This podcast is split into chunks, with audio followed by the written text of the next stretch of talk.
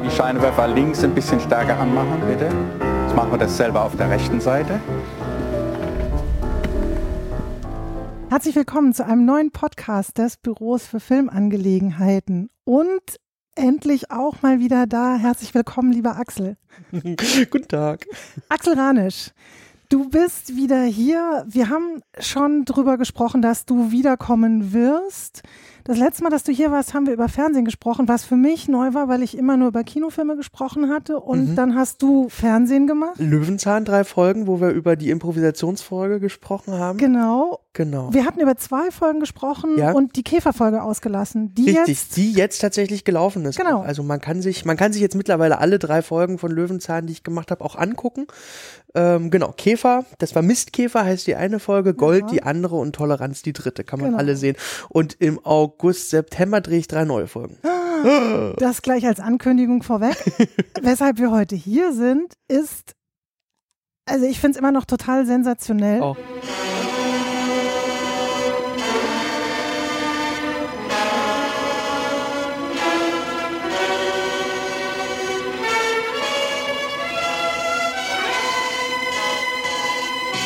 Du hast einen Tatort gedreht. Tatsächlich. Du hast einen, also einen richtigen Tatort. Ja. Also das, was Sonntag. Ein Tatort, Tatort, Sonntag 20.15 Uhr. Wenn es schlecht läuft, 6 Millionen Zuschauer.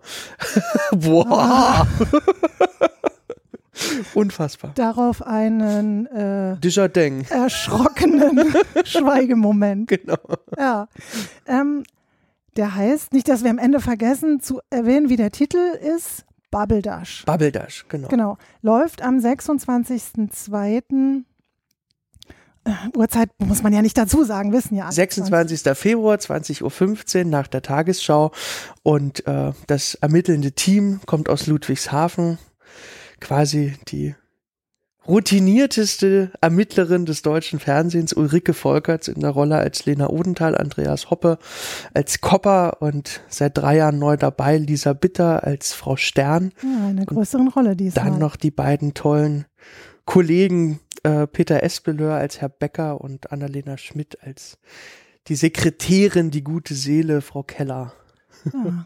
Guckst du denn sonst sonntags Tatort? Bist du so einer, der so sagt, ja, irgendwie Münster irgendwie voll cool und Kiel gucke ich nicht so gerne, aber du guckst immer alle und gibst deinen Senf dazu? Oder bist du, also erzähl mal, wie, bist, wie ist denn dein Verhältnis bisher zum Tatort so gewesen? Ich bin ja kein großer Krimi-Fan. Das ist, Ach. also das schließt. Ja, gedreht hast du bisher zumindest auch. Noch kein Krimi, nee. Mhm. Nee, also Krimi war, gehörte bisher noch nicht dazu. Und äh, tatsächlich ist das, was mir beim Krimi auch immer nicht so richtig doll gut gefällt, dass man nicht so eine richtige Beziehung zu den Figuren hat. Also äh, zu den zu den Mördern meistens nicht, äh, weil die einem oft sehr unsympathisch sind oder sehr kalt bleiben oder man die nicht so richtig kennenlernt. Und zu den zu den Opfern auch nicht, weil die ja immer gleich tot sind. Ja. Es, es, bleiben einem ja immer nur die Kommissare und viele Jahre war das ja auch nicht modern, ähm, dass die Kommissare irgendwie groß empathische Figuren sind oder so. Ähm, äh, es ist, ich bin ja ich bin ja ein Familienfilmmensch Mensch. Also am besten gefallen mir Filme, in denen es um Familie geht und mir gefallen immer tragische und lustige Filme und mhm. Krimis sind ja oft auch nicht so richtig lustig, es sei denn, es sind mal ausgewiesene Krimi-Komödien oder so. Aber man kann ja im deutschen Fernsehen fast nichts anderes drehen als Krimis und die große deutsche Fernsehdisziplin und der Ritterschlag ist ja nun mal der Tatort und der Krimi. Und ähm, ich hätte das auch nicht gemacht, äh, wenn nicht die Aufgabe so unfassbar reizvoll gewesen wäre, einen Tatort zu drehen, nach meiner Arbeitsmethode improvisiert. So. Also so ist es auch dazu genau. gekommen Richtig. oder wie ja, tatsächlich, kam es tatsächlich dazu? kam es dazu, dass die ähm, die Fernsehspielchefin vom, vom SWR, die Martina Zöllner und ihre Redaktionskollegen haben äh, 2013 beim Filmfestival in Baden-Baden, da ist dieses Fernsehfilmfest, was immer im November stattfindet, und da haben die Ich für mich Disco gesehen. Mhm, dein Vorvorgängerfilm. Genau, das war quasi mein, mein Debütfilm, könnte man sagen, nach Dicke Mädchen, der erste, der, der auch mit Geld entstanden ist. Und den haben die gesehen und, und waren halt wahnsinnig begeistert von diesem Film und haben mich daraufhin im äh, April 2014 zu einer Redaktionssitzung eingeladen, äh, nach Baden-Baden zu kommen. habe ich meine Eltern mitgenommen und dann saßen wir da ganz nett in einem Restaurant kurz vorm Sender, das heißt Molkenkur und da haben wir so äh, Schweinebäckle gegessen Das und gleich alles Spätzle. nach Dialekt und seltsam. Wie heißt das Restaurant? Molkenkur in Baden-Baden. Das Aha. ist vorm Sender links. Gut, und da sitzen dann diese ganzen Fernsehleute und besprechen sich. Naja, wir saßen da an so einem großen Tisch mit meinen Eltern und haben halt nett zu Mittag gegessen und danach sind wir noch in den Sender rübergegangen und dann haben die mich so ein bisschen verhört und haben halt gesagt, Herr Ranisch, wie machen Sie denn das? Wie drehen Sie denn Ihre Filme? Äh, dass die so, wie machen Sie denn das, wenn Sie kein Drehbuch schreiben und was hat man denn dann in der Hand und wie, wie, wie ist das denn mit Ihrem Team und wie groß ist das und mit wem drehen Sie so und warum und, und das habe ich denen alles erzählt. Also ich meine, die, die ganzen schönen Sachen, die wir uns ja auch schon in den vergangenen äh, gefühlt 15 Podcasts, die wir miteinander gemacht haben, ausgetauscht haben. Ja, also ich habe auch noch ein paar, ein paar Fragen in der Richtung, genau.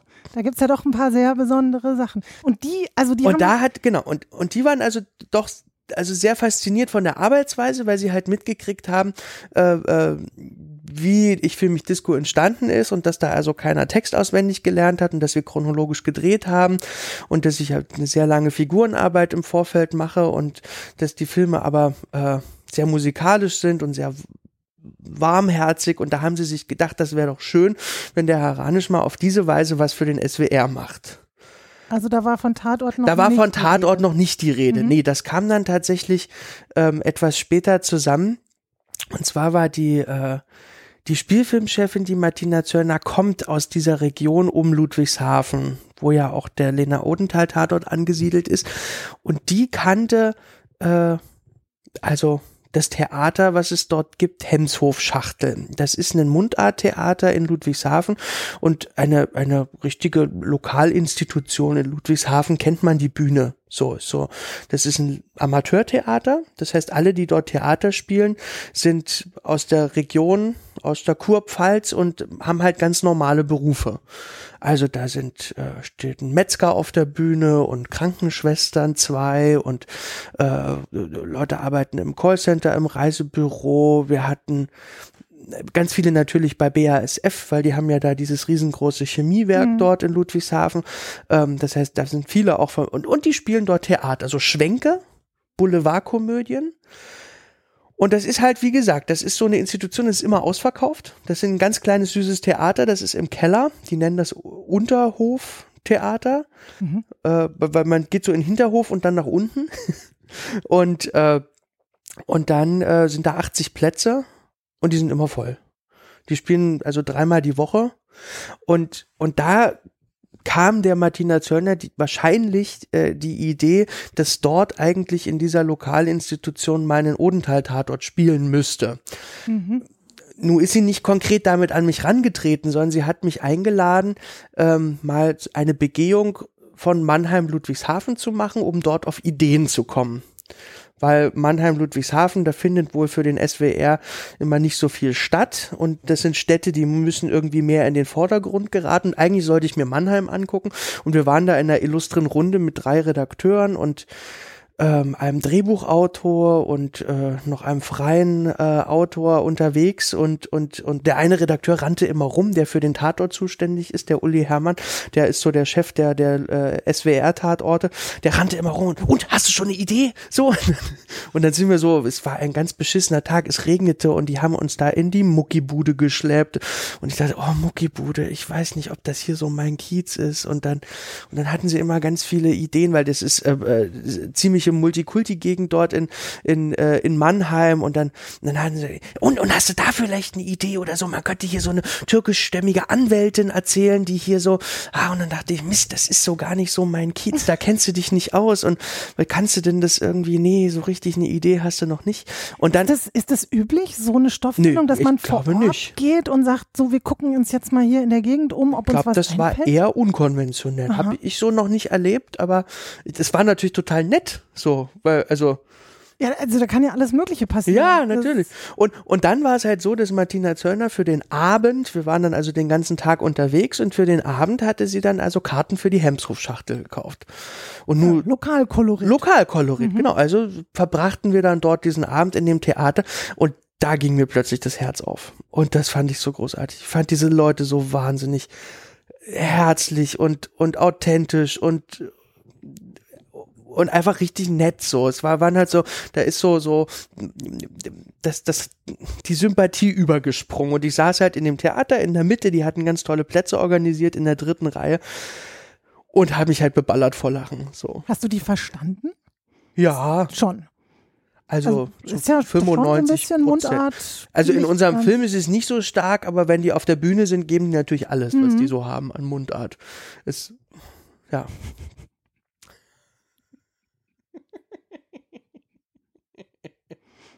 Äh, naja, auf jeden Fall hatte ich da Spaß und und, und das hat die, hat die Martina Zöllner gemerkt, und dann habe ich halt so gesprudelt, ach, das wäre schön, wenn man mit denen mal was machen könnte und dann so Witz, Witz, ach, man könnte ja mal einen Tatort da drehen. Und ich das wusste sind ja, die besten Ideen, wenn man eigentlich genau, also wenn man sich überhaupt nicht vorstellen kann, sondern das wirklich als totalen Quatsch Genau, macht. richtig. So Tatort ist so das am wenigsten Ja. naheliegende. Naja, und Martina hat das halt sehr geschickt gemacht, weil ich glaube, sie hatte tatsächlich den, den, den Ah. Wunsch oder die Idee schon vorher und hat mich halt selbst drauf kommen lassen. So. Naja, und dann ist da tatsächlich an dem Abend äh, mit den Leuten und dann im Hotel an der Bar noch äh, mit ein paar Drinks, die wir da zusammen hatten, das Grundkonzept äh, für diesen Tatort entstanden.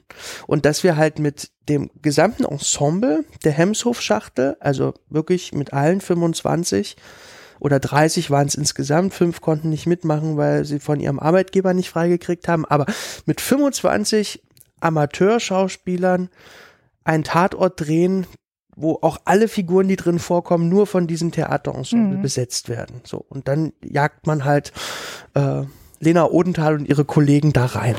Also ich stehe jetzt draußen, nicht, dass sie mal kalt kriegen. Na, bei Ihnen ist gut geheizt. Ja, haben sie auch schon gespielt. Ich? Nein.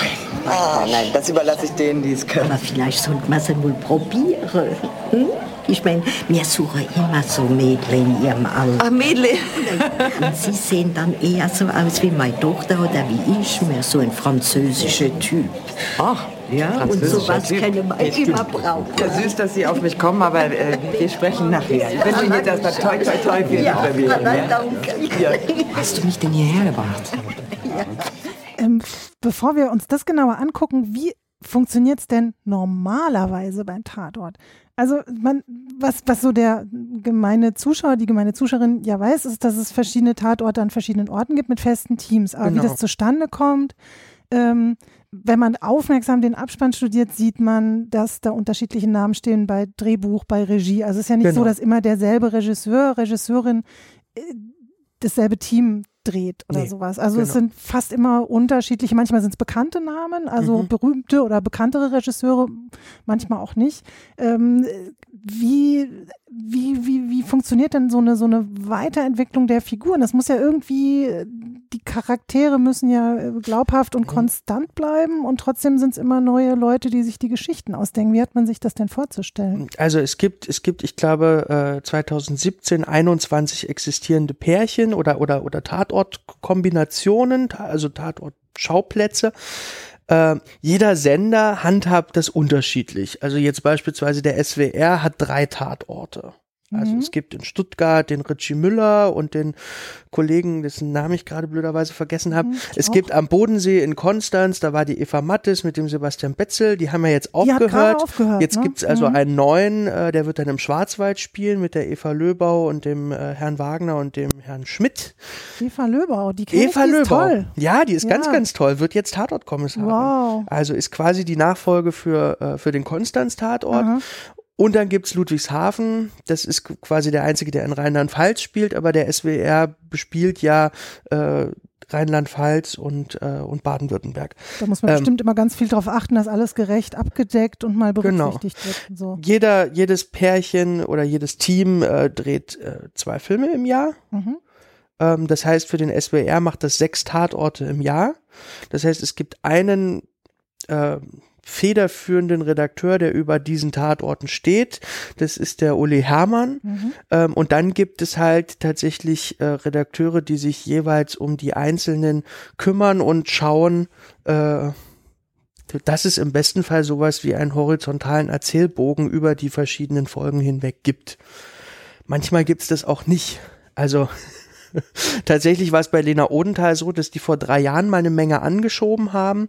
Äh, wer das verfolgt hat, wird wissen, dass da die Lena Odenthal einen Burnout hatte und dann äh, gab es dann also ein paar Folgen, wo die so quasi so wie ein Neustart, äh, die ist dann aus der WG gezogen mit dem Herrn Kopper, ist dann halt einzeln in eine eigene Wohnung gezogen und äh, äh, dann kam eine neue Kollegin dazu. So, das hat man da alles mal angeschoben und dann ist aber die, äh, soweit ich das jetzt gehört habe, die äh, dafür zuständige Redakteurin ähm, ist erst schwanger geworden, ist dann quasi in Schwangerschaftsurlaub und ist dann aber nicht mehr zurückgekommen. Und dann mhm. hat diese horizontale Entwicklung nicht mehr so richtig gegeben was ein Problem war, weil jetzt dümpelte halt äh, dieser Ludwigshafen-Tatort so ein paar Folgen lang rum und ähm, das hat man dann auch in der Presse lesen können, dass die dann halt geschrieben haben, ah, der geht nicht so richtig vorwärts, sind die Figuren vielleicht auserzählt. Es lag schlicht und ergreifend daran, dass eben keiner da horizontal was weiter erzählt hat. Mhm. So, also der war redaktionell ein bisschen unterbetreut, war zumindestens mein Gefühl und und jetzt ist es aber so, dass ich das ganz große, gigantische Glück habe, dass meine Lieblingsredakteurin, mit der ich angefangen habe, Filme zu machen, Katharina Duffner, die also Ich Film mich Disco betreut hat beim ZDF Kleines Fernsehspiel, die Alki Alki betreut hat, die ist jetzt zum SWR über Ach, die ist gewechselt und hat dich übergewechselt und äh, genau und hat mich quasi ah. mitgenommen. Wir haben einander mitgenommen und mhm. jetzt jetzt ist sie auch die die äh, verantwortliche Redakteurin für äh, diesen Tatort Bubbledash gewesen und das ist natürlich eine fantastische Voraussetzung, weil äh, naja, weil wir eins einfach schon so irre gut kennen und sie kennt die Arbeitsweise und sie weiß, wo sie mir vertrauen kann und äh, und auf der anderen Seite hat sie jetzt halt tatsächlich also sowas wie einen äh, ja, äh, äh, Autorenpool zusammengestellt, äh, die sich gemeinsam Gedanken machen, wie das jetzt weitergeht bei diesem Odenthal-Tatort. Und also der wird jetzt auf einen neuen Weg geschickt. Und das ist halt, oder wird jetzt halt wirklich horizontal weiterentwickelt. Mhm. Und da war es jetzt ein bisschen bei der Bubble da schon ein Anfang. Und ähm, gab es da jetzt einen Drehbuchautor oder eine Autorin im klassischen ja. Sinn? Tatsächlich. Also der Sönke Andresen, das ist ein, äh, ein Autor, den habe ich seinerzeit bei meiner äh, Drehbucharbeit an Ich fühle mich Disco auch kennengelernt, weil äh, die damaligen Produzenten Alexandra und Maike Cordes haben mir Sönke vorgestellt und Sönke hat mir geholfen, also an Ich fühle mich Disco zu schreiben. Ähm, wir haben jetzt auch gleichzeitig ein Drehbuch von ihm verfilmt. Äh, das war jetzt mein erstes, mein erster Fernsehfilm nach Drehbuch Familie Lotzmann. Ah, ein weiterer Film, über den wir möglicherweise demnächst reden wollen. genau. Das heißt, Sönke kenne ich jetzt auch schon eine ganze Weile und mhm. den habe ich als Autor mitgebracht. So, dorthin, äh, weil ganz schnell klar wurde, wenn ich 25 Schauspieler habe, also 25 Alleine schon von dem von Ensemble. dem Ensemble und dann die fünf Kommissare mhm. auf der anderen Seite, dann habe ich ja 30 Figuren. Mhm. Und ähm, und das muss ich erstmal hinkriegen. Also abgesehen davon, dass ich keine Ahnung von Krimi habe äh, und es tatsächlich gut ist, jemanden zu haben, der äh, weiß, wie man so ein paar Blindspuren legt oder wie man dramaturgisch was ordnet und äh, und und wir haben uns dann halt wir haben dann halt angefangen eine sehr also eine sehr spezielle und ungewöhnliche äh, äh Drehbucharbeit äh, äh da für diesen Tatort zu machen. Ganz kurz noch, weil du gefragt hast, wie man das eigentlich macht. Normalerweise macht man das beim Tatort dann so, dass entweder die, die, die Redaktionen halt ein Drehbuch in Auftrag geben, was dann halt geschrieben wird von einem Drehbuchautor und dann wird nachher ein passender Regisseur dazu mhm. gesucht, gecastet, angesprochen oder wahlweise man gibt das halt einem äh, Autorenfilmer in die Hand, von dem man sich wünscht, dass er also Geschichte und Regie äh, für diese Folge dann macht. Und so kommt es halt, dass man dann eigentlich, weil die müssen ja alle halbe Jahre einen neuen drehen, deswegen kann das ja auch nicht immer nur ein Regisseur machen. So, weil so ein Tatort, also auch, auch das hat jetzt zwei Jahre gedauert, diesen mhm. Tatort von der Idee bis zum bis mhm. zum fertigen Film hinzukriegen. Naja, jetzt explizit auf die Bubble Dash war das also so, ich habe mir dann also das Spiel angeguckt, ich habe die dann besucht an einem Wochenende äh, und habe halt geguckt, äh, ich habe mal mit denen so Improvisationsübungen gemacht und geschaut, wo die so stehen und was die so können und so weiter, weil es ist jetzt so, das sind ja tatsächlich Amateure, die haben ja, die haben ja noch nie äh, irgendeine Art von Schauspielausbildung gehabt oder so. Die sind halt wirklich sehr frei und ganz dolle Rohdiamanten. Und, und wenn die jetzt auf ihrer Boulevardbühne dort ähm, ihre Stücke spielen in ihrer Mundart, dann ist es wahnsinnig witzig in dem Kontext so, aber es ist schon auch sehr rustikal vom Spiel. Mhm. Und, und das Spiel, was die auf der Bühne spielen, das können die ja so nicht vor der Kamera machen. Also, weil die spielen halt sehr groß und so. Und jetzt war klar, okay, es, es bleibt mir eigentlich sowieso nur das Mittel der Improvisation übrig. Die müssen reden, wie ihnen selber der Schnabel Mhm. gewachsen ist, so, damit ich die authentisch kriege. Und, äh, und die müssen Figuren verkörpern, ähm, die dicht an ihnen selber dran sind, an ihrem Erleben, damit die genug haben, woraus die schöpfen können, wenn ihnen kein Text vorgegeben ist, die aber trotzdem nicht sie selber sind, damit sie sich nicht verraten müssen oder damit es nicht voyeuristisch wird. Und, und deswegen war dieser große Prozess dieses Films tatsächlich ein ganzes Jahr lang immer wieder äh, Freitag, Samstag, Sonntag dorthin reisen, mit den Arbeiten. Wir haben dann in der Tonhalle gearbeitet. Ich habe dann also mitgebracht Peter Tramner.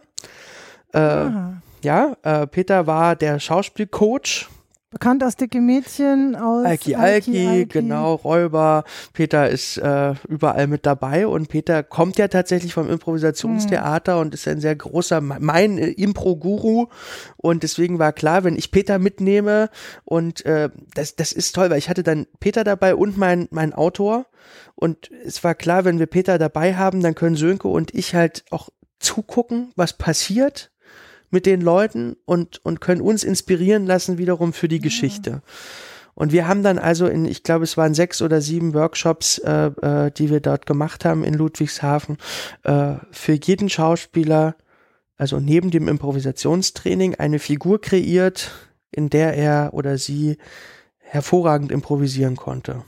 Und dann haben wir diesen Wust an Figuren gehabt und haben daraufhin eine Geschichte geschrieben, äh, wo jede Rolle dem Schauspieler auf den Leib geschrieben war.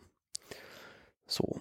Also es entwickelte sich die, die Geschichte, das Buch, ähm, während sich die Schauspieler und Schauspielerinnen auch hin zum Improfilm entwickelt haben. Genau.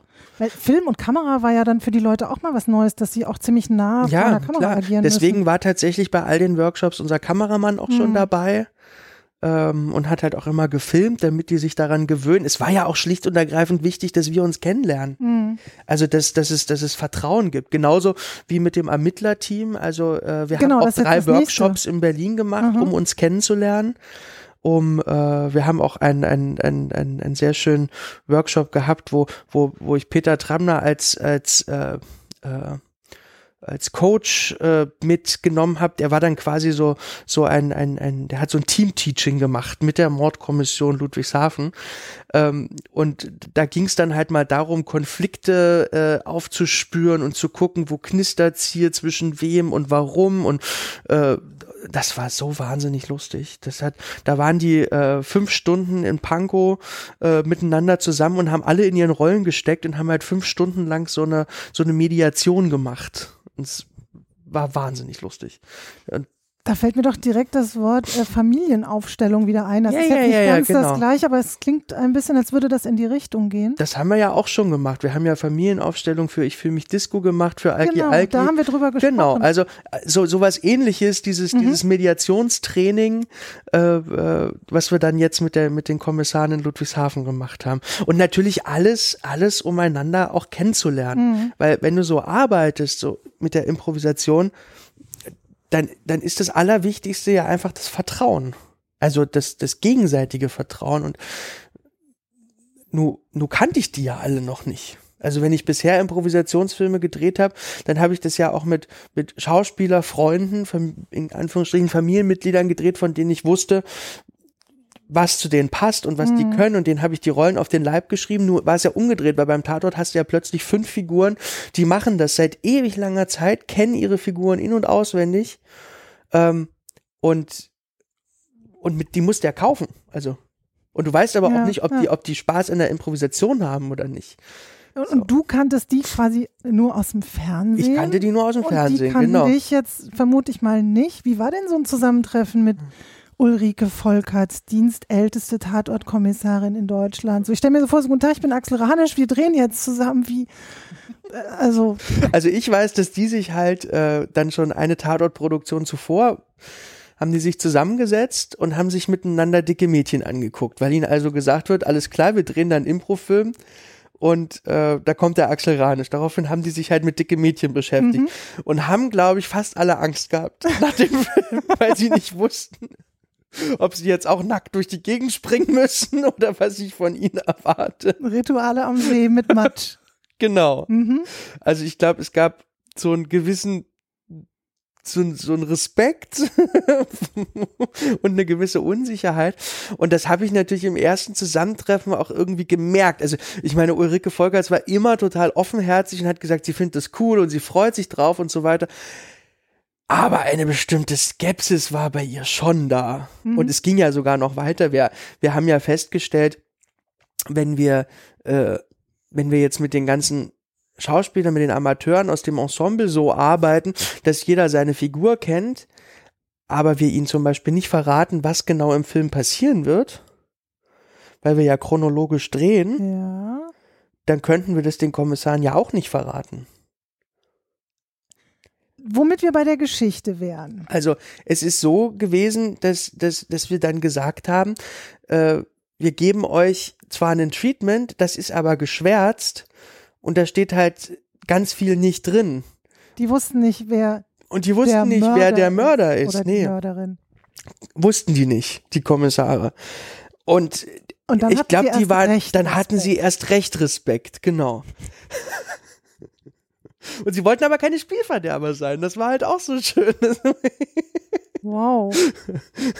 Und das hat, das hat ungefähr, ich würde sagen, eine Woche gedauert, bis das Vertrauen während des Drehprozesses dann wirklich da war. Und es ging tatsächlich nur über das, was ich halt in den vergangenen Filmen auch immer schon gemacht habe, dass wir am Tag was gedreht haben und ich das halt abends zusammengeschnitten habe und ihn am nächsten Tag gezeigt habe. Mhm. Weil auf die Weise weißt du halt, ähm, okay, ich habe so viel Zeug angeboten, da war so viel Mist dabei, der Axel könnte eine, also das katastrophalste Zeug daraus schneiden.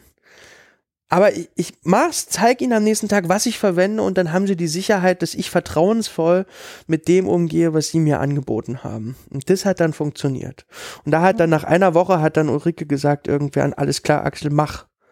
Ich, ich vertraue dir. Wow. So.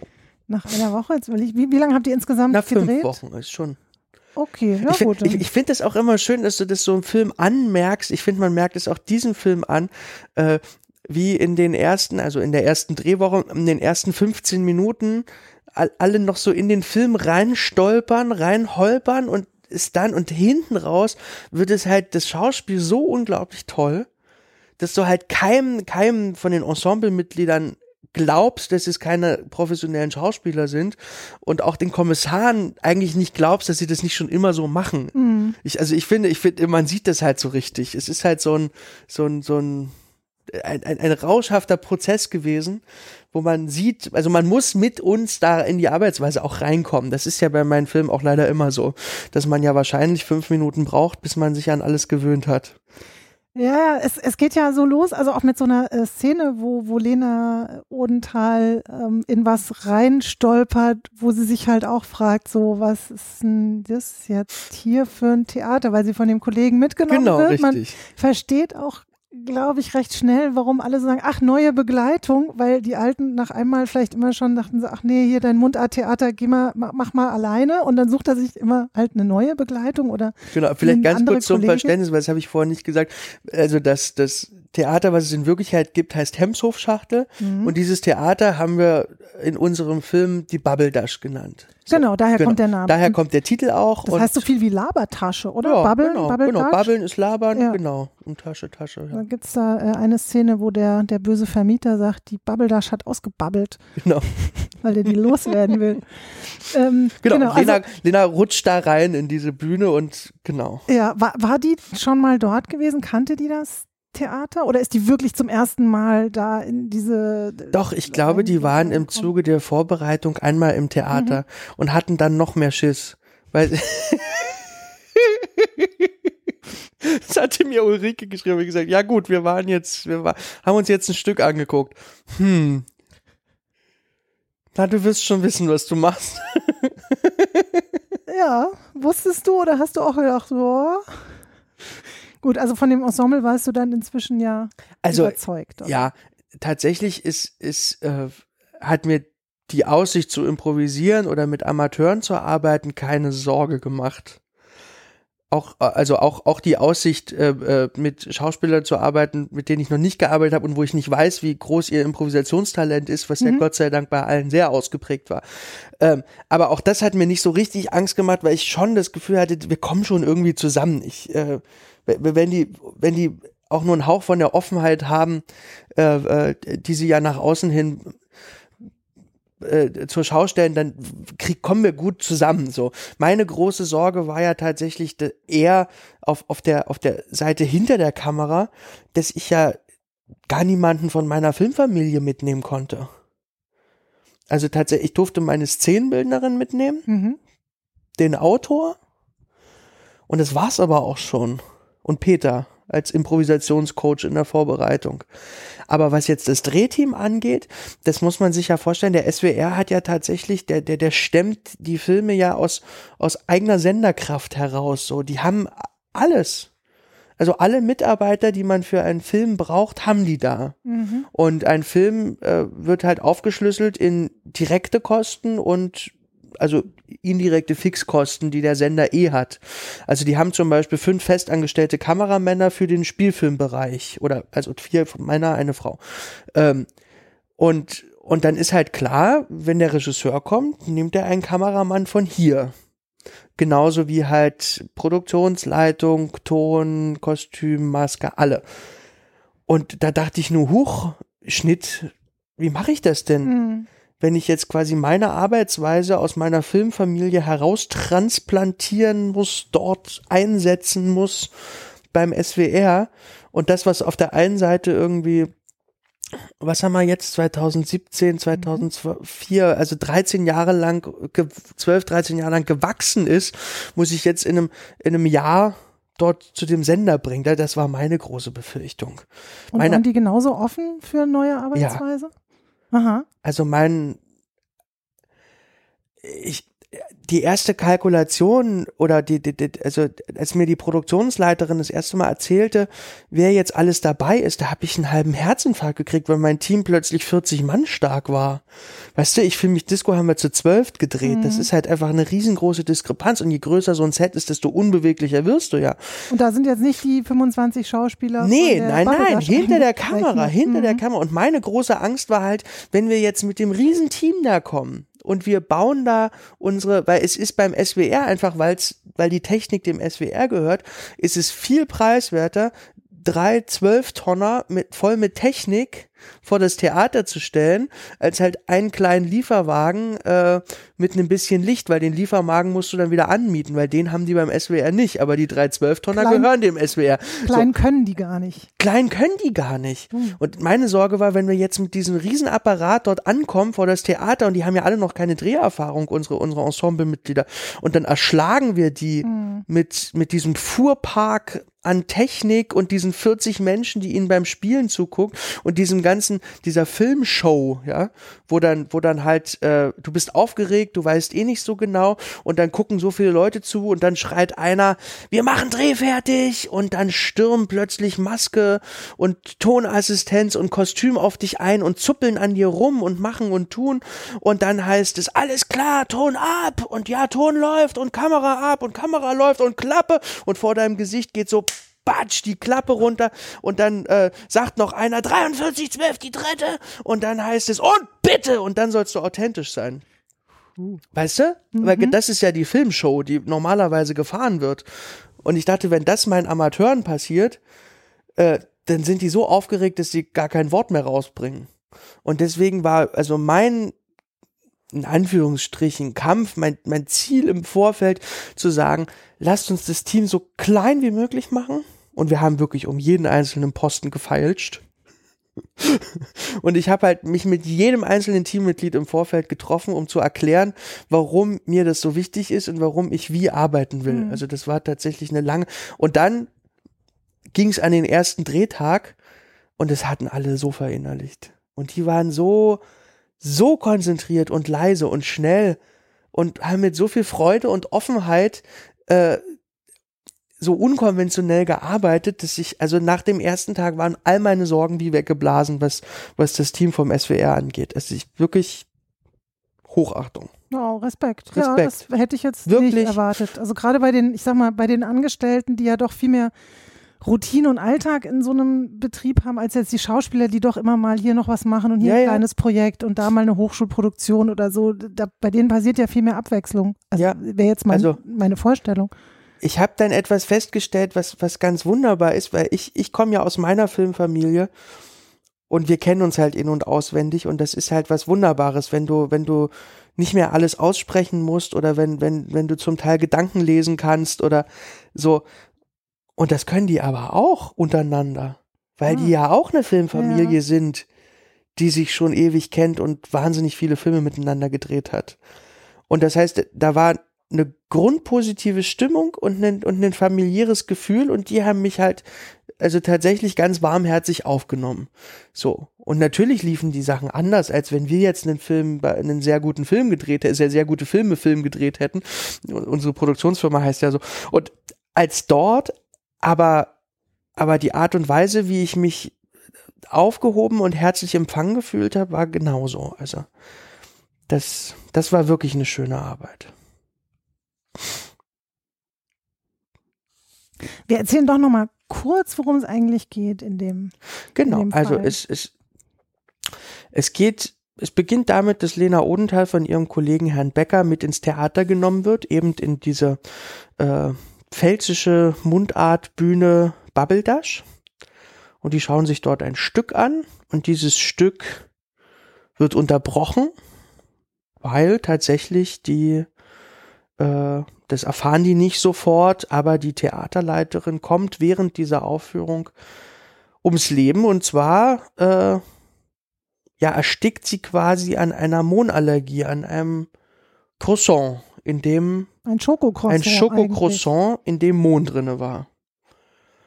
Und, und das Stück wird abgebrochen, die Leute werden nach Hause geschickt. Lena Odenthal ist nicht ganz unglücklich, dass sie es nicht bis zum Ende angucken Ja. muss. eigentlich. Sagt sie sogar ganz, äh, ganz offen.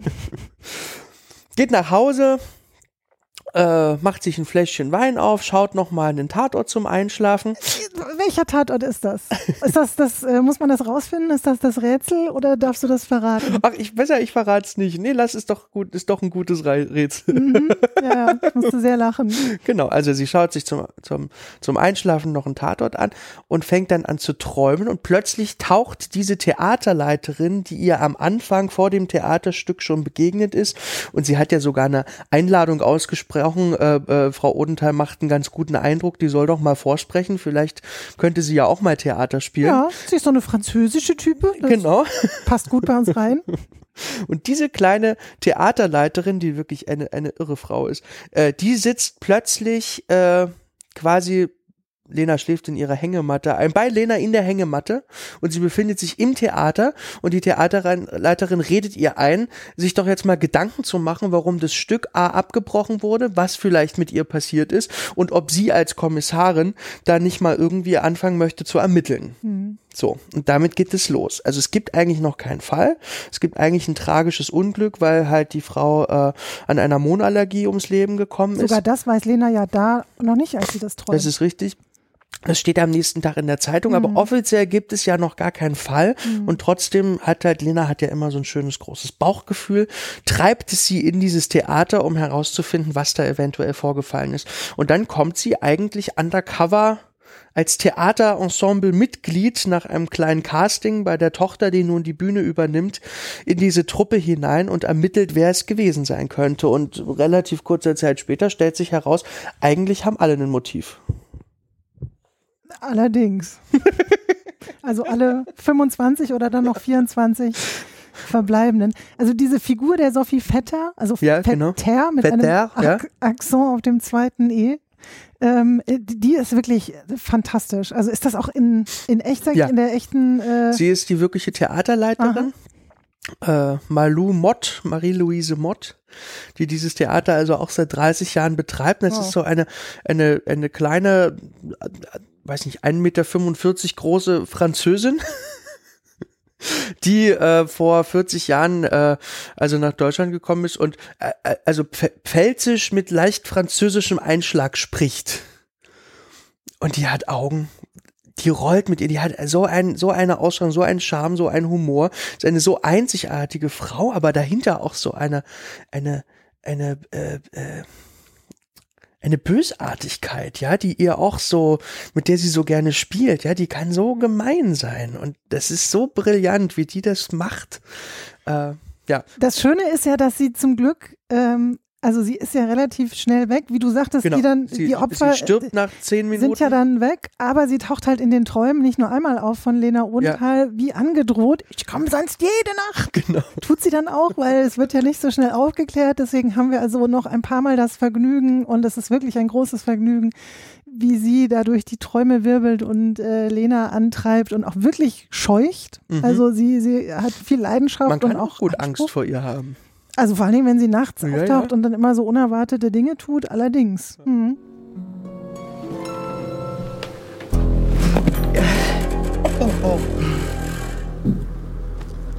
Hallo. Hallo. Na, Lena. Was machst denn du da? Guckst einfach einen Tatort an? Du bist doch selber Kommissarin. Woher weißt du das? Oh, ich weiß alles. Du warst doch gestern in der Vorstellung. Ja, jetzt erzähl mal mal. Wieso bist du einfach sofort? Hm? Und Die hat ja nicht wirklich stattgefunden. Da ging es ja drunter und drüber. Da war doch. Eben. Und warst nicht interessiert zu wissen, wieso das abgebrochen ist? Wie wär's, wenn du wieder hingingst? Hm? Und fragst mal nach, eh, dass dein Mitarbeiter selber zu da kommen. Hm? Eins sag ich da, wenn du jetzt das nicht rausfindest, was da passiert ist, dann besuche ich dich jede Nacht. Siehst, dir stehen schon die Haare zu Berg. du kannst dich nicht verstecken. Hoch mit dir. Los! Ich kann natürlich jetzt nicht das Ende verraten. Nee, nee, nee, ich würde an der Stelle Schluss machen. Also, Ja. weil, genau, weil es, man muss ja noch ein bisschen, also man kann sich dann denken, es ist ein bisschen so äh, äh, Agatha Christie-mäßig. Jeder kann es gewesen sein, jeder kann überlegen, wen er selbst für verdächtig hält. Ich habe dran gedacht, das ist der Mord im Orient, Ja, ja, Express, so wo es alle waren. Ja, ja, genau, genau, es gibt so den genau. Moment, die hätten es alle gewesen sein können. Die waren das alle zusammen. Ich dachte so, das kenne ich doch von irgendwer. Sehr schön, genau.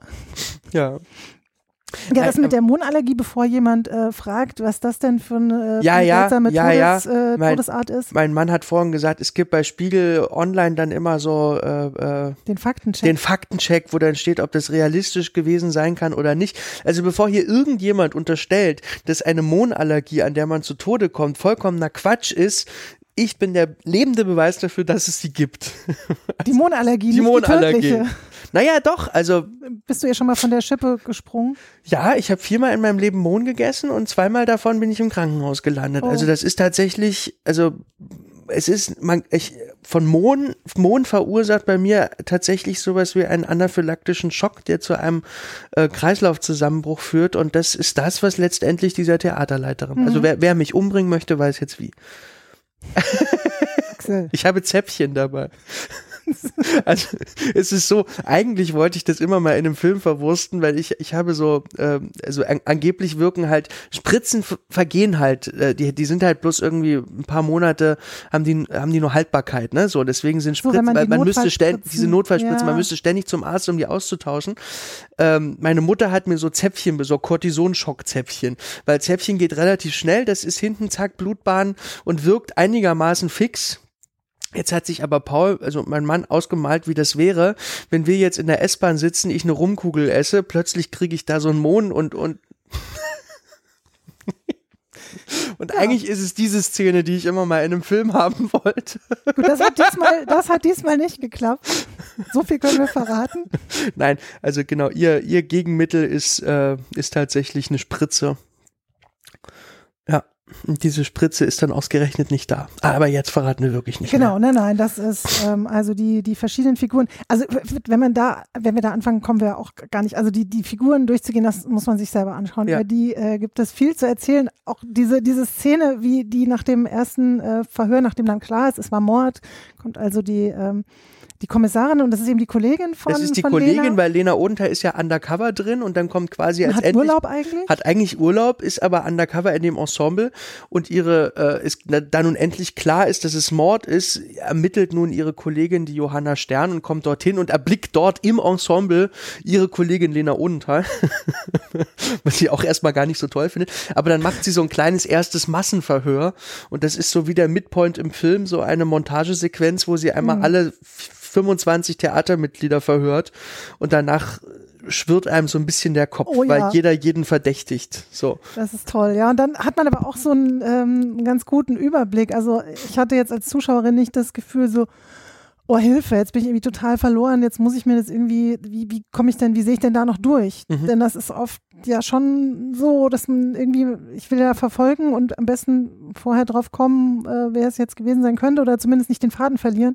Und das ist dadurch äh, eigentlich so ganz gut gelöst, dass, äh, dass man irgendwie gleich so einen ganz guten Input zu den einzelnen Personen kriegt. Und zum Glück fand ich, es, die sehen sich auch alle nicht besonders ähnlich. Man kann eigentlich die Leute nicht so verwechseln. Da bin Ja, ich es immer sind halt ganz keine dankbar. Schauspieler.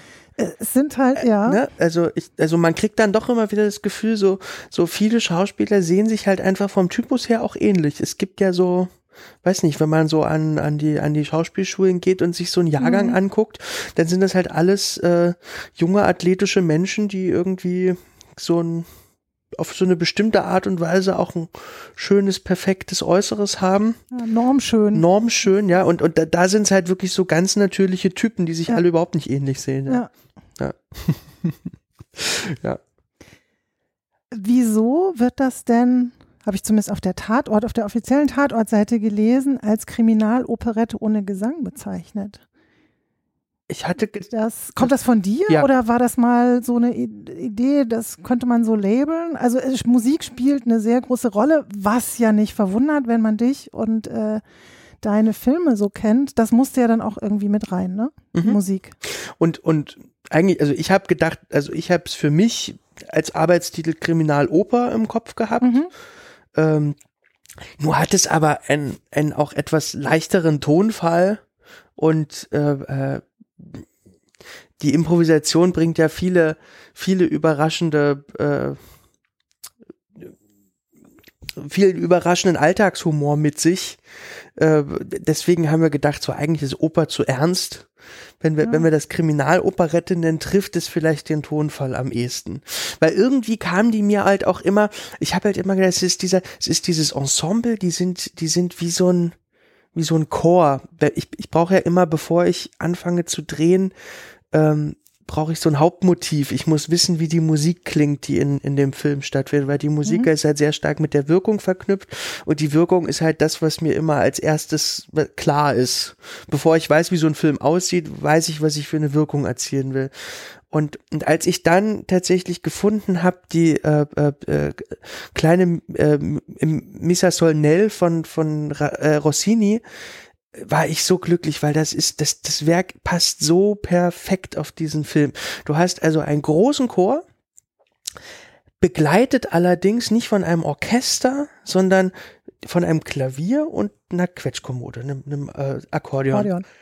Und, und das ist so schön, ja. Und, und diese Aufnahme, die ich da gefunden habe, ähm, die ist dann, also das ist der Anfang dieser, dieser äh, äh, Missa Solnell von Rossini.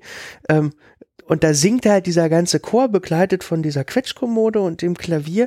Und das ist irgendwie wie- so wie handgemacht. Wie irgendwie kam die mir vor, als ob dieses Theaterensemble das Stück selbst eingesungen haben könnte.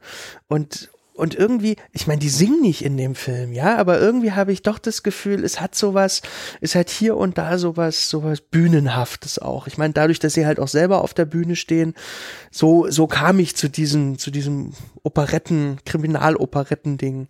Auch, auch um nochmal deutlich zu machen, also natürlich für, für alle eingefleischten Tatort-Fans ist es jetzt nicht der Tatort mit der mega Verfolgungsjagd. Also das ist, findet jetzt eher nicht statt.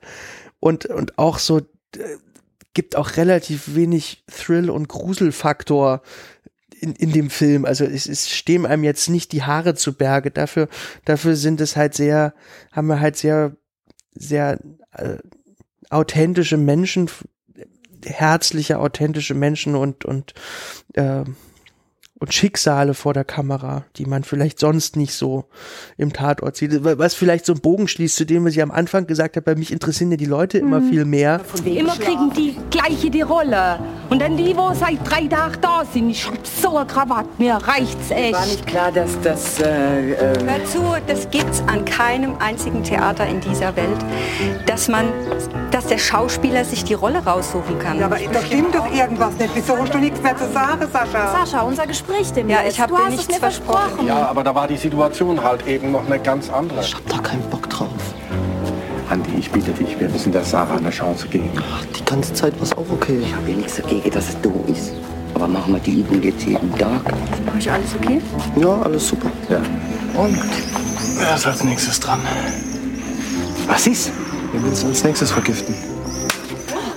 Reg dich mal ab, das war ein Witz. Ein Witz? Ja, jetzt reg dich. Für mich ist kein Witz. Ich hab keinen Bock mehr auf die Scheiße. Kein Bock mehr. Begreift das nicht? Ich hab's nicht mit Absicht gemacht. Ich hab's nicht mit Absicht gemacht. Wer hat dich denn überhaupt eingeladen? Ich habe sie eingeladen. Ich habe gedacht, das ist Neustadt und da können alle dazu, die bisher auch dabei waren. Und da gehört die Stefanie auch dazu. Nein, die gehört eben nicht dazu. Die Sophie hat sie rausgeschmissen. So Hast du verstanden? Du bist draußen. Äh, weshalb ich es auch doof finde, wenn so ein Opfer dann tot ist, weil wir es ja nicht mehr kennenlernen. Also wenn das Opfer halt dann, dann viermal wieder in den Träumen auftaucht, dann kriege ich halt auch irgendwann so ein Gefühl dazu. Äh, also die, die Träume, äh, das, ähm, da müssen wir auch noch mal ähm, kurz drüber sprechen. Die Träume sind ja so das fantastische Element in, äh, in dem Film, was es auch von so einer realistischen Krimi-Handlung äh, ja total abhebt. Ne? Also zusammen mit der Musik sind ja auch ähm, Szenen, genau, und dann gibt es noch die eine Szene, die kein Traum ist, sondern die so eine doch, die kommt innerhalb des Traumes, weil es nochmal quasi so extra diese, ähm, wo die alle eingefroren ja, sind ja, ja. und wie so, ähm, wie so im, im, im, im, im äh, Wachsfigurenkabinett genau. quasi stehen, stehen alle Ensemblemitglieder im Theater während der Trauerfeier um ihre Prinzipalen und, und frieren so ein. Ja. Und Lena kann halt drumherum laufen um diese, um die ganzen äh, Mitglieder und sie sich so angucken wie in einem, äh, wie im Wachsfigurenkabinett, genau. Ja, sie muss, also ne, das ist ja dann Sophie, die sagt so, jetzt komm, komm, guck genau, sie dir genau, doch an genau. hier, da stehen sie alle und äh, das ist ja auch eine ganz spezielle Beleuchtung, auch eine ganz spezielle Musik. Also die, äh, du hast ja auch durchaus bekannte Musik verwendet. Äh. Das ist ja das Tolle beim Fernsehen. Da kann ich ja dann tatsächlich in die CD-Kiste greifen. Deswegen Rossini an dieser Stelle Edward Grieg per Günd. Genau, das ist ähm, da die. In der äh, Halle des Bergkönigs. Ja.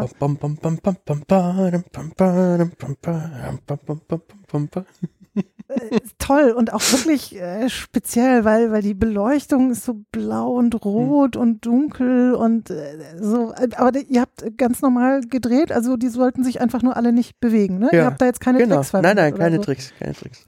Und die Musik, ach so, das meintest du gerade, ähm, das kann man sich dann leisten, ne? Also das ist dann keine, keine Frage des Geldes, sondern genau. das ist dann bei einem Tatort ist dann das Budget für üppige Musikauswahl und Ausschnitte dann auch da. Ja, die zahlen ja quasi an die GEMA. Also mhm. das ist ja, es gibt ja Rundfunkgebühren, die das dann abdecken und also das ist ja das ganz ist fantastisch. Mal ein guter Grund das ist, für eine ja, Rundfunkgebühr. Dafür zahle ich doch gerne. Wirklich. Genau. Naja, also muss man ja auch mal sagen. So. Und das war, das war, als ich, als klar wurde, dass ich jetzt diesen Tatort drehen darf, war das das erste, was ich gefragt habe. Sag mal, wie ist denn das mit der Musik? Muss denn immer dieser elektronische, düstere Klangteppich äh, 80 Minuten lang unter dem Film liegen, den man so in diesen deutschen Krimis kennt? Ist das euer expliziter Wunsch oder kann ich da auch mit der Musik durchaus anders verfahren? Und dann haben die gesagt, nee, natürlich ist das nicht unser Wunsch, das machen die meisten Regisseure einfach so. Aha. Und da dachte ich, huch, nee, also dann, dann hauen wir doch mal auf die Kacke. Da müssen wir sagen, ich habe also tatsächlich sechs Stücke in dem Film äh, stammen von der wunderbaren äh, äh, australischen Komponistin Elena Katz-Czernin, mit der ich vor drei Jahren in Hannover eine Oper gemacht habe, George. Da hat sie die Oper komponiert, ich habe das Libretto geschrieben und ich durfte die Uraufführung inszenieren äh, in Hannover. So, das heißt, da kannten wir uns schon, ich kannte ihre Musik und jetzt war es mir ein großes Bedürfnis, ihre Musik in dem Film zu verwenden. Das ist vor allen Dingen gegen Ende da ein wunderbares Ballett von ihr Wild Swans. Und äh, das ist Musik, die man zum Beispiel in Deutschland fast noch überhaupt nicht kennt, vollkommen zu Unrecht. Deswegen wollte ich sie auch unbedingt in dem Film haben. Hm, ist auch wirklich, wirklich schön. Ähm, ich habe es nachgeschaut, also die, die App, die ich verwendete, die kannte das tatsächlich, Mhm. die hat das erkannt. Und äh, dann kam mir auch der Name wieder bekannt vor. Ja. Das hat doch, Axel, da war doch schon mal was. Das Genau, genau. Wir haben eine die- Oper zusammen Oper, gemacht. Genau. Ja. Und äh, das war jetzt alles im Rahmen dessen, was du auch machen durftest, machen solltest. Also gab es irgendeinen Moment, wo dann doch ähm, ein Redakteur, Redakteurin oder jemand äh, beim SWR gesagt hat, so, oh, ist das aber ranisch, so, das ist jetzt aber ganz schön gewagt, denken Sie doch mal, gab es da mal so Bedenken oder irgendjemand, der doch fand, das ist jetzt alles ein bisschen sehr mutig? Nö. Also sie fanden es sicherlich mutig, Ja, aber ja, keiner ja, hat ja. gesagt, nee, lass mal lieber. Nee, also tatsächlich hatten wir diese, diese sehr rührende ähm, Rohschnittabnahme, wo uns dann die Spielfilmchefin per Telefon zugeschaltet war und sie war, weil sie hatte das, also wir hatten es dann parallel gestartet, weil sie war gerade im Urlaub, wollte aber unbedingt dran teilnehmen und dann haben wir ihr den Film halt online rübergeschickt und dann haben wir quasi zur gleichen Zeit geschaltet Ja. und dann hat sie nachher sich noch dazu geschaltet und äh, und ich hatte ja auch, die waren auch immer mal beim Dreh dabei, weißt du, und ich hatte ja immer meine geschnittenen Szenen und habe den dann äh, direkt am Drehort am Computer gezeigt, was wir so gedreht haben bisher. Und, äh, und Martina Zöllner war tatsächlich, also offensichtlich äh, hatte ich das getroffen, was sie sich erhofft hatte, so, Mhm. weil sie, weil sie sagte, Mensch, das hat jetzt äh, genau meine Erwartungen getroffen und und und äh, äh, auch auch übererfüllt. So und das also tatsächlich. Natürlich haben wir uns Gedanken gemacht, ob das krass ist, wenn wir da jetzt vier Träume in den in den Film packen so und ob äh, dass man die irgendwie doch klar abtrennen muss, äh, damit äh, man als Fernsehzuschauer das auch mitkriegt, wenn man jetzt mal gerade nicht im Raum war oder so. Wo ich das ja doof finde, für Leute zu denken, die den Film nicht, äh, nicht konzentriert durchgucken. Dann geht halt mal nicht Pipi, dann müsst ihr halt mal durchhalten. So. Aber Das es ist ja, im Kino geht's ja auch. Aber es ist tatsächlich immer wieder ein Argument, dass man ja auch an die denken muss, die zwischendurch mal irgendwie in die Ernsthaft? Küche gehen oder auf Klo.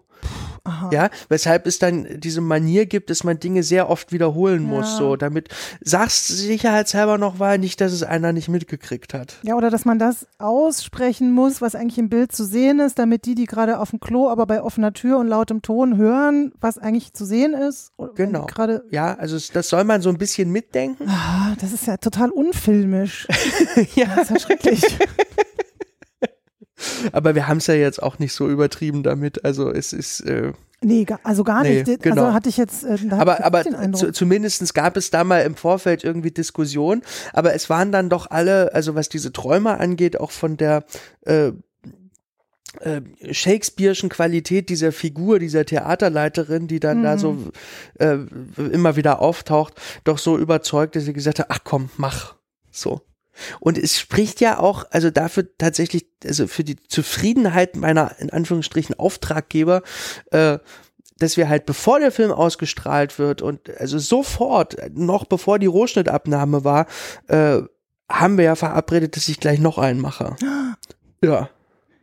Also das wird nicht der letzte Tatort sein. Du hast schon, äh, der ist schon in Arbeit. Ja. Der nächste. Der ist sowas Also- von in Arbeit. Ah, Toll, toll. Es ist ja jetzt toll. kein Geheimnis, dass wir den Podcast, den wir gerade besprechen, nicht am selben Tag gemacht haben, wie du ihn jetzt online stellst. Mhm. Also es geht jetzt tatsächlich in acht Tagen mit den Dreharbeiten los und wenn du den Podcast hinstellst, bin ich schon am Drehen.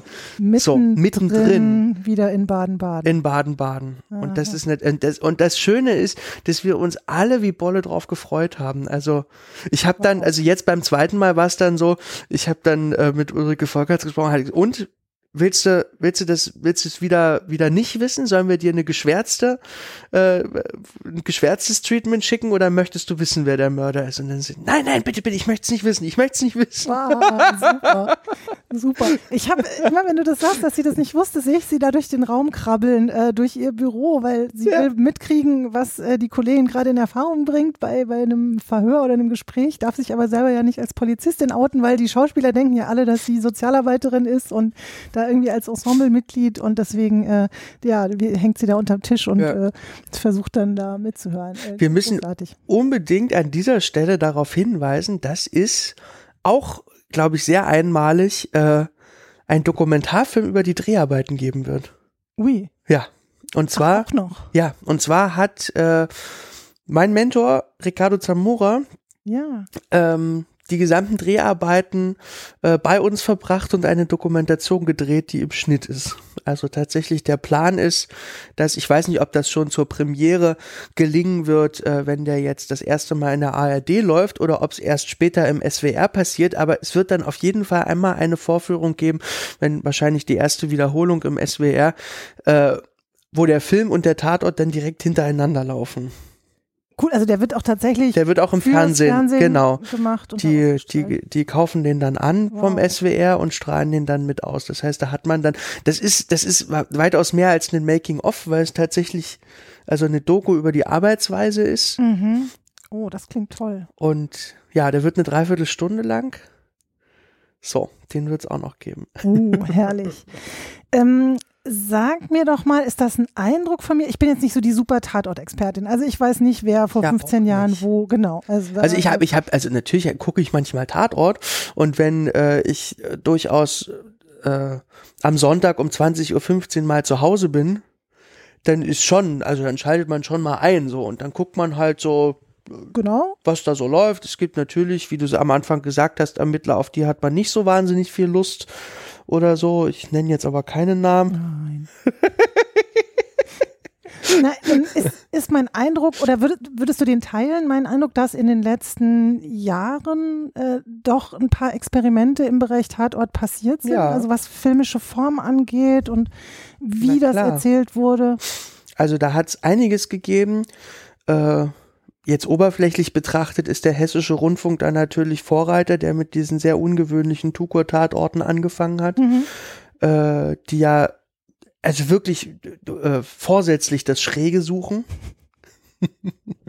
und und damit aber auch tatsächlich sehr salonfähig geworden sind. Und ähm, das Tolle ist, es gibt so eine Art Tatort-Hype, der die Leute jeden Sonntag vor den Fernseher zieht, wo der Tatort-Zuschauer auch mal ein Experiment, was vielleicht in die Hose gegangen ist oder was nicht so publikumswirksam gewesen ist, verzeiht, weil er ja weiß, dass er am nächsten Sonntag wieder was anderes kriegt. Also Ja. es ist ja jeder Tatort tatsächlich ein Unikat und jeder Tatort ist wieder was anderes und man hat zwar ein Reihengefühl und man kann auch ein bisschen mit den Kommissaren mitgehen und trotzdem hat man ja jeden Sonntag wieder was anderes. So. Und, und diese Sicherheit, aber diese Quotensicherheit, dass die Leute am Sonntag, und es gibt ja unzählige, die kann man sonntags gar nicht anrufen, weil die um 20.15 Uhr vorm Fernseher sitzen, ähm, diese Sicherheit äh, erlaubt den Fernsehmachern innerhalb dieses Formates tatsächlich experimentieren zu können. Mehr als in allen anderen Formaten, die es im deutschen Fernsehen gibt. Und das ist natürlich großartig. Also das ist was, da wird plötzlich äh, also es ist, ich finde es ja auch so witzig, dass jetzt, also Dietrich Brüggemann hat jetzt eingedreht in, beim SWR, Mhm. jetzt dreht Robert Thalheim ein. Weißt du, ich, also die, die Potsdam scheint ja jetzt gerade den SWR-Tatort zu übernehmen, so. Ich hab, Ist das Zufall oder hast du die so ein bisschen, also hat das mit dir zu tun oder gucken die allgemein da jetzt auf eine bestimmte Generation und was die machen? Ja, ich glaube, die, Jungen? gucken auf eine bestimmte Generation. Das hat auch viel mit Martina Zöllner zu tun, Aha. die jetzt seit drei Jahren in, im, im Amt ist dort als, als Spielfilmchefin und die, äh, äh, die tatsächlich äh, an, an, an mutigen Filmen interessiert ist. So. Also die haben jetzt auch zum Beispiel einen äh, äh, von dem äh, wie heißt er, äh, Niklas äh, Wackerbart, äh, Mhm. einen, einen Improvisationsfilm für 20.15 Uhr gemacht. Äh, der heißt Casting, der wird dann Mhm. ausgestrahlt. Also richtig so ein Mittwochs, Mittwochsfilm, 20.15 Uhr, auch komplett improvisiert. Ähm, oder eben halt so, also Dietrich Brüggemann hat da ja auch ganz, ganz schräges Zeug, äh, glaube ich, jetzt gerade in der Produktion gehabt. Der, der Tatort spielt im Stau. Ah ja. Äh, auch, auch großartig. Ich freue mich schon wahnsinnig drauf. Also ein Stuttgarter Tatort und, äh, und Das ist mehr so ein Kammerspiel oder? ja, die stehen halt die ganze Zeit im Stau.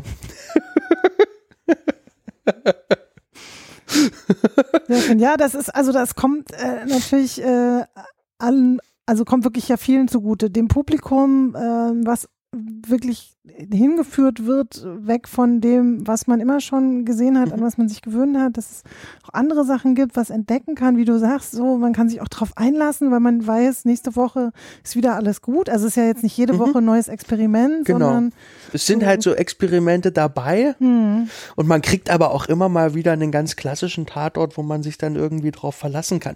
Also auch, auch jetzt Bubble Dash, ich, wir hatten jetzt schon tatsächlich ein paar Vorführungen, also er lief auf einigen Festivals, was ja fantastisch ist, weil welcher Fer Fer äh, Fernsehfilm läuft auf dem Festival? genau, meine Frage, also welcher Tatort, äh, ist das üblich? Nein, ist es nicht. Nee, ist es nicht. Also wir hatten Premiere beim Filmfest in Hamburg Hm. im, warte kurz, Juli? Was, so lange schon her. was wirklich Mhm. beachtlich ist, weil wir äh, im Juni erst abgedreht haben. Aha. Wir waren wirklich schnell. Oh ja. Und, äh, und der, also dort ist er natürlich beim Festivalpublikum wahnsinnig gut angekommen. Ähm, dann hatten wir in Berlin eine Vorführung im Filmmuseum, im Arsenal, wo halt auch viele äh, Tatort-Fans da waren. Mhm.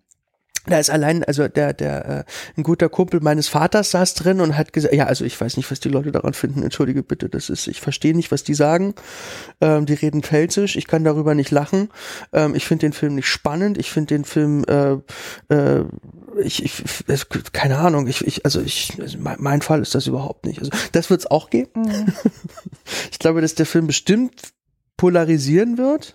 Liest du dann die Kritiken? Nein. Du guckst nicht in die Zeitung und du musst nicht. dann auch dein, du musst dein Telefon und dein Computer ausschalten und irgendwie das mit dem Online. Also, Also, ich habe ja viel bei wirklich Facebook für den zum Beispiel 26. Februar herausragend gute Konzertkarten im, im Konzerthaus für Malers Dritte.